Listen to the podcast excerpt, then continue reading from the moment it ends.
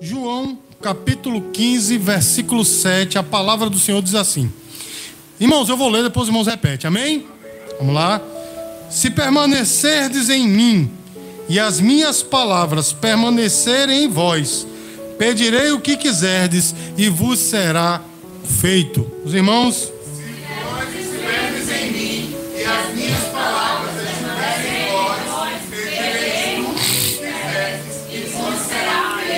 Amém. Que promessa gloriosa, né, irmãos? Existem na Bíblia, irmãos, pelo menos 30 mil promessas são 30 mil promessas e cada uma delas, irmãos, é diferente das outras, né? Algumas se parecem um pouco, mas todas elas são maravilhosas. 30 mil promessas para mim e para você, né? O Senhor, Ele colocou essas promessas no seu livro sagrado para que eu e você pudéssemos ter a certeza de que Ele está conosco e Ele, irmãos, cumpre a Sua palavra. Amém, queridos? E olha só, uma dessas promessas maravilhosas é João capítulo 15, versículo 7. E a palavra de Deus diz assim: Tudo o que pedires vos será concedido. Tem promessa melhor do que essa, meu irmão? Quem é que não quer ter todos os seus pedidos concedidos? Não é? Algumas pessoas leem esse texto e não, vamos dizer assim, abertamente, mas encaram Deus como se fosse um gênio da lâmpada, né? Tira a tampa da lâmpada e aparece Jesus. O que é que você quer? Faça três pedidos. Aí eu, né, pronto. Tem pessoas que entendem assim, mas essa promessa, meus queridos, ela é maravilhosa para mim e para você, mas ela é condicional. Se você observar, meus queridos, todas as 30 mil promessas da Bíblia, todas elas são condicionais. O que é que isso quer dizer? Existem condições para que nós a recebamos. Os irmãos estão entendendo o que eu estou falando? E aí, meus queridos, tem pessoas que já, já tive a oportunidade de conversar com algumas pessoas e dizer assim: essa palavra não se cumpre, porque eu oro e Deus não me responde. Olha, irmão, antes de, de eu continuar a ministrar essa palavra, deixa eu dizer uma coisa para você: Deus sempre responde. Eu vou dizer de novo: Deus sempre responde responde, mas nem sempre a resposta é aquela que nós queremos. Vocês vão estar entendendo, irmãos? Como os antigos diziam, né? Deus às vezes diz sim, e quando ele diz sim é maravilhoso, todo mundo se alegra, é aquela coisa fantástica, é culto de ação de graças, é aquela coisa mais linda do mundo, mas às vezes Deus diz não. E quando ele diz não, aí pense num monte de crente rebelde, dizendo: Ah, não era assim que eu queria, o evangelho não era como eu entendia. Não é assim, irmãos? E muitas vezes Deus nunca diz talvez, mas ele diz: espere. Ele nem diz não, nem diz sim, mas diz espere. E é outra coisa, irmãos, que as, as pessoas não gostam de ouvir quando Deus diz espere. Porque muitas vezes, quando Deus diz espere, ele faz a mesma coisa que fez com Davi. Ele ungiu Davi rei e disse: Espere. Davi esperou quanto tempo, irmãos? Ninguém quer uma espera de 40 anos. Pode acontecer, os irmãos estão entendendo? Aí as pessoas não gostam, ai meu Deus, essa palavra não se cumpre, irmãos. Essa noite, Deus colocou no meu coração essa palavra para abençoar a tua vida. Amém? E a primeira coisa que eu quero destacar aqui, irmãos, é que Jesus começa esse texto dizendo assim: Se vós estiverdes em mim. Vamos lá de novo? Se vós estiverdes. Ele começa dizendo: se vocês estiverem em mim, tudo que vocês pedirem vos será concedido. E o que quer dizer estar em Jesus, irmãos? Irmãos, que coisa mais urgente é essa? Urgente por quê? Porque a nossa geração precisa ouvir isso. Estar em Jesus, irmãos, é muito mais do que só tê-lo nos lábios. Estar em Jesus é muito mais do que estar presente a um, a um culto, a, a uma, uma, movimentação religiosa. Os irmãos entendem o que eu estou falando? Jesus ele começa esse, esse capítulo fazendo um paralelo entre ele e uma árvore. Entre ele o que, irmãos? Como ele sendo uma árvore e nós como seus galhos, nós como que, irmãos? Olha só, irmãos, um galho ele só consegue estar vivo se ele estiver ligado a se estiver ligado à árvore. Jesus ele começa dizendo: se vocês estiverem em mim, assim como os galhos estão ligados a uma árvore, estando separado da árvore, o que é que o galho faz, meu irmão? Ele continua verde por algum tempo, é ou não é, irmãos?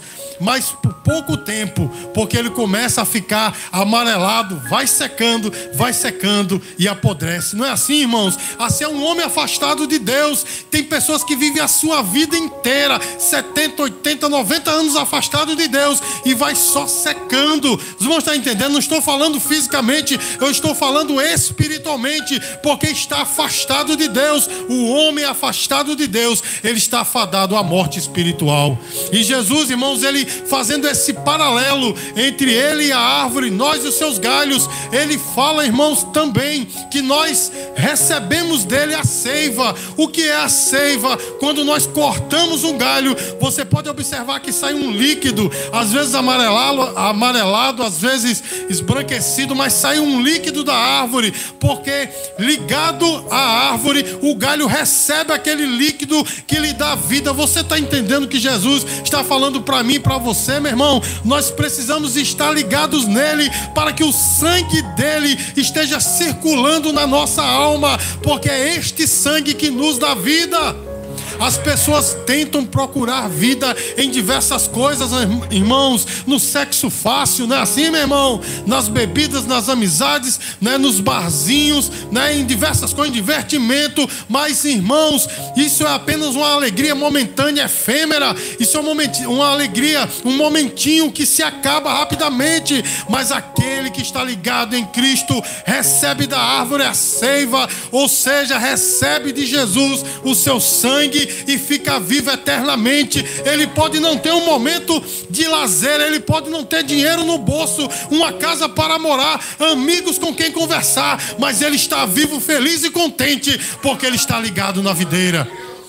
Irmãos, eu costumo dizer: o homem está, pode estar sozinho no meio do mar, num barco naufragado. Ali ele tem comunhão com Deus, porque Deus nunca o abandonará. As pessoas podem abandoná-lo, mas Jesus nunca. Você pode dizer dar glória a Deus por isso, irmãos? E ele começa dizendo que nós estamos estando nele, tudo que pedirmos será concedido. Outra coisa, irmãos, de do fato de nós estarmos ligados em Jesus, assim como um galho está ligado a uma árvore, é dar frutos. Os irmãos entendem? É inconcebível, meus queridos, um, um, galho estar ligado a uma árvore e não dar frutos. Os irmãos estão entendendo o que eu estou falando? É inconcebível. Porque se assim acontecer, né, por exemplo, uma árvore frutífera, como uma macieira, se ela não der maçãs, ela está estragada, não é assim? Tem alguma coisa errada com, com os galhos e quem, quem, quem cuida, né? Os jardineiros que cuidam botânicos, melhor dizendo, que cuidam de árvores, quando vê um galho desse jeito, o que é que ele faz? Ele pode, ele corta, porque aquele galho, meu irmão, ele está doente. Vocês vão estar entendendo, irmãos? Porque o certo é frutificar. Aquele que está ligado em Cristo, meu irmão, ele frutifica. Diga glória a Deus, meu irmão. É inconcebível um galho estar ligado à árvore, assim como um crente está ligado a Jesus e não dar frutos. Quando a gente fala de dar frutos, muitas vezes se pensa em, em ganhar pessoas para Jesus. Já vi muitos crentes dizer: não dá fruto, é evangelizar e ganhar alguém para Jesus. Também é. Mas é muito mais do que isso. É quando nós estamos sendo moldados à imagem de Cristo. Isso é dar fruto. É quando antes a gente enganava, já não engana mais. Quando antes a gente mentia, já não mente mais. Os irmãos estão entendendo? Quando antes a gente era escravo do pecado e agora, apesar de continuar sendo, sendo pecadores, já não somos mais escravos do pecado. Isso é dar frutos, meu irmão. É inconcebível também que uma árvore como uma macieira o seu galho dê uma maçã. Aliás, seu galho dê uma manga. Você não está entendendo o que eu estou falando? Porque se o galho está ligado à macieira, ele tem que dar o quê, irmãos? Uma maçã, não é verdade? Mas se aquele galho der uma manga, é uma coisa a ser estudada porque é inconcebível. É ou não é assim, irmãos? E quantas pessoas que se dizem ligados a Jesus estão dando outros frutos e não os frutos verdadeiros daquele que Jesus chamou para nós frutificarmos? Eu quero lembrar a você que em Gálatas capítulo 5, no versículo 22 e 23, o Senhor ali ele fala, né, das obras da carne e do fruto, não os frutos, mas o fruto no singular, né? O fruto do Espírito Santo, que tem nove características. Não são nove, nove frutos, é um fruto só com nove características. Mas nós, como crentes, temos que ter essas características. Então, meu irmão, quantos crentes por aí, meus queridos, que se diz, quantas pessoas, melhor dizendo, que se diz ligados a videira, ligados a Jesus, mas estão dando outros frutos. Quando é para frutificar, não é verdadeiramente não fazem assim. E eu sei que você vai concordar comigo que a coisa hoje está difícil, porque todo mundo hoje se diz usado por Deus, não é assim, irmão? Todo mundo hoje. Né? Você você está vendo pessoas no, nos bares bebendo, né? Chamando para mãe em algum momento dizer Deus, Deus me deu uma palavra para dar para você. Um bebe para o outro, né? E o outro de Deus, a palavra né? Porque a coisa está muito misturada. Tá ou não tá, meu irmão? Pessoas que se dizem, né, usadas por Deus, pessoas que têm o nome de Deus na boca, mas não têm no coração. Irmãos, é, um, é uma mensagem recorrente em nossa igreja. Eu não sei se você está percebendo, mas todas as mensagens Deus está direcionando para isso, meu irmão. Não é a forma, não é a aparência, é o ser de verdade. Os irmãos estão tá entendendo, irmãos? Não é ter Jesus no, nos lábios, é tê-lo na alma, no coração, é ser semelhante a Ele. Isso é santidade. Os irmãos estão tá entendendo, irmãos? Isso é ser santo, é ser cada dia parecido com o Senhor. Isso é a verdadeira santidade. Quantas pessoas, meu irmão, se dizendo por aí crentes, usados por Deus, usando Bíblia debaixo do braço, não é? Tá lá com aquela Bíblia debaixo do braço, com a roupa todo paramentado, né, de gravatinha, muitas vezes com um vestido que está varrendo o chão, mas a língua do mesmo tamanho também que vai varrendo o chão do mesmo jeito. Não é assim, meu irmão? Quer dizer, às vezes é trabalhado pela religiosidade, mas aqui dentro está longe do Senhor. Os irmãos estão entendendo, irmãos? E de outra forma também, meu irmão, tem pessoas que as suas vestes não condizem com aquilo que eles pregam porque são roupas que ressaltam o seu corpo. Vocês vão estar entendendo? São roupas que incentivam o sexo oposto a estar olhando para aquela pessoa e dizendo: Eita, eita, irmãzinha, olha o irmãozinho ali. Né? Irmãos, eu vi um camarada profetizando que ele levantava o braço assim, era metade da barriga do lado de fora, que a camisa dele vinha bater aqui. E dois dedinhos de cueca aparecendo, ele lá profetizando. Eu digo, meu Jesus, o negócio está bagunçado. Tá ou não está, meu irmão? Meus queridos, quem está ligado na videira dá frutos de verdade. Quem está ligado na videira, meu irmão, a seiva vai transformando esta vida. Diga glória a Deus, meu irmão. E a segunda característica do que Jesus fala para nós nessa noite, meus queridos, é que ele diz que se vós estiverdes em mim e as minhas palavras. Olha só, irmãos, a primeira prerrogativa é estar em Cristo. A segunda é que a palavra dele esteja em nós. O que quer dizer a palavra está em nós? Irmãos, é muito mais do que ter versículos decorados. É muito mais do que ler a Bíblia de página a página. Os irmãos estão entendendo como sendo um livro qualquer. É um livro escrito por 40 homens, demorou em torno de 3 mil anos para ser escrito, em três continentes diferentes, pronto. É um livro antigo fantástico. Irmãos, é muito mais do que isso. É deixar a palavra de Deus transformar a sua vida. Os irmãos estão entendendo? Eu falei aqui no começo que são 30 mil promessas, mas a Bíblia não só tem promessas, a Bíblia, meu irmão, tem muito mais do que isso. Quem lê a Bíblia, irmãos, de Gênesis a Apocalipse, vai ver que ela tem um, um, um, fio condutor. Foram 40 pessoas que escreveram esse livro, 40 pessoas diferentes, de níveis de, diferentes, de localidades e línguas diferentes. E parece que a mesma linha condutora conduziu esses livros que demorou 3 mil anos para estar pronto. Essa é a palavra de Deus. É a palavra que tem o poder de transformar. Irmãos, irmãos sabem que eu sou um devorador voraz de livros. Assim como eu gosto de comer a comida da pastora Sulamita. Eu gosto de consumir livros. Eu já li livros fantásticos, mas nenhum deles conseguiu me transformar como este livro. Eu já, vi, eu já li livros que me impactaram, mas nenhum deles teve o poder de mudar a minha vida como a Bíblia, porque ela é a palavra de Deus. Eu estou falando isso, irmãos, não estou me colocando aqui melhor do que ninguém. Pelo contrário, de todos os pecadores aqui reunidos, eu sou o pior. Eu estou falando do meu testemunho com este livro, porque ele disse: as minhas palavras estiveram em vós. Um dia a palavra dele entrou no meu coração e me transformou totalmente. Irmãos, foi no dia 11 de julho de 1992. No dia 12 de julho eu já estava diferente. Não por fora. Eu continuava com aquele cabelo maluco, com a barbona grande. Eu tô de barba de novo, né? Misericórdia. Mas eu aquela barbona maluca, roupa cheia de caveira, calça rasgada. Mas aqui dentro estava diferente, meu irmão. Uma ressaca de torar no meio. Mas eu estava feliz porque a palavra de Deus mudou. Deus e nunca mais saí. Porque o Senhor transformou a minha vida. A palavra de Deus estar em nós é quando ela nos muda. Quantas pessoas estão com a Bíblia, meu irmão, nas mãos, a citam, meu irmão. Tem pessoas aí citando a Bíblia contra o próprio cristianismo. Não está entendendo, irmãos? Porque quem lê a Bíblia querendo encontrar essas coisas, vai encontrar. Porque aqui, meus queridos, são 66 livros. Como eu já disse, são 66 livros. Quem procurar a Bíblia querendo distorcê-la, vai conseguir. Mas quem chega nesse livro com o coração contrito, querendo saber o que é que Deus realmente quer para ela, esta palavra tem o poder de transformar. Esta palavra tem o poder de mudar a vida. E é isso que Jesus está falando, se as minhas palavras estiverem em vocês. É muito mais, irmãos, do que ter versículos decorados.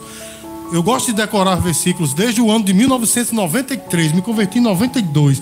Em 93 eu li um, um livro que é, desafiava a decorar versículos. De lá para cá eu venho me, me, forçando a minha mente, que é, é muito, eu sou muito esquecido, mas para a glória e honra do Senhor, consigo me lembrar, me lembrar de alguns versículos, mas a palavra de Deus está em nós, é muito mais do que tê-lo nos lábios. Os irmãos estão entendendo, irmãos? É ter esses versículos transformando a sua vida. Tem religiões por aí, meu irmão, que tem a mesma Bíblia que eu, não é assim? Mas diz que Jesus não é Deus. Os irmãos estão entendendo? Diz que o Espírito Santo é uma força. Diz que Jesus é irmão do diabo. Olha só, diz que o diabo não é tão ruim assim, não. Foi Deus que rejeitou ele, ele é só um rejeitado. A mesma Bíblia, meu irmão, porque as pessoas leem esse livro com a sua ótica, não querendo que Deus fale com elas. Mas quando a gente chega a essa Bíblia, meu irmão, a esse livro, querendo realmente que Deus fale conosco, esse livro tem o poder de transformar.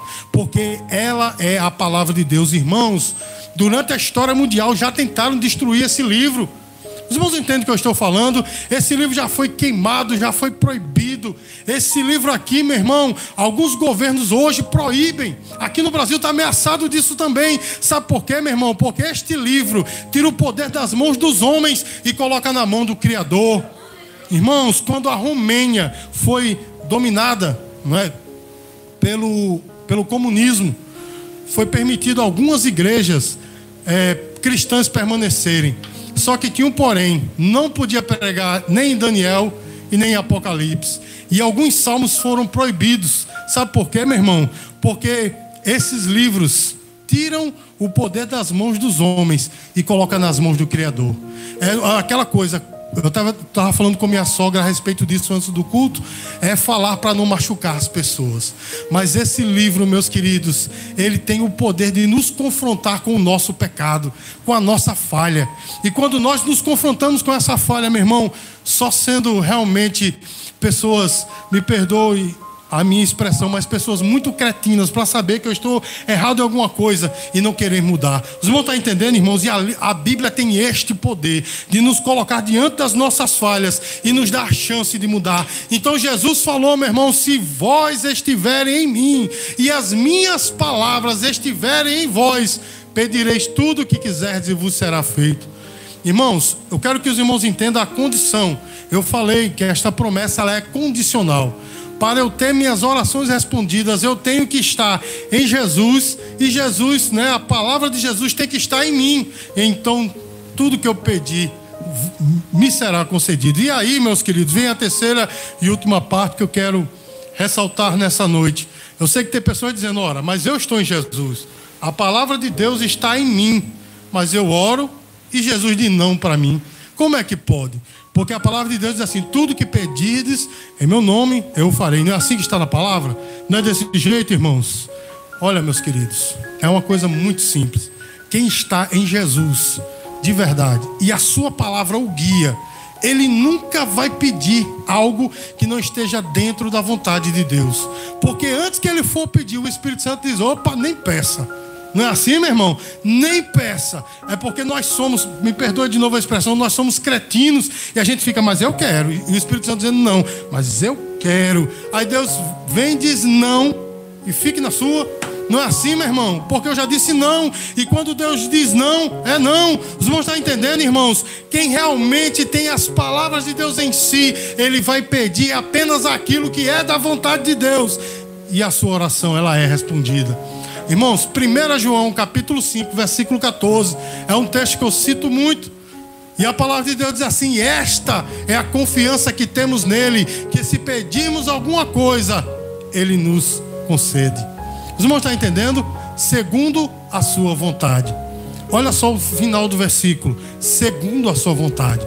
Então, meu irmão, onde é que nós descobrimos a vontade de Deus? É justamente nesse livro santo.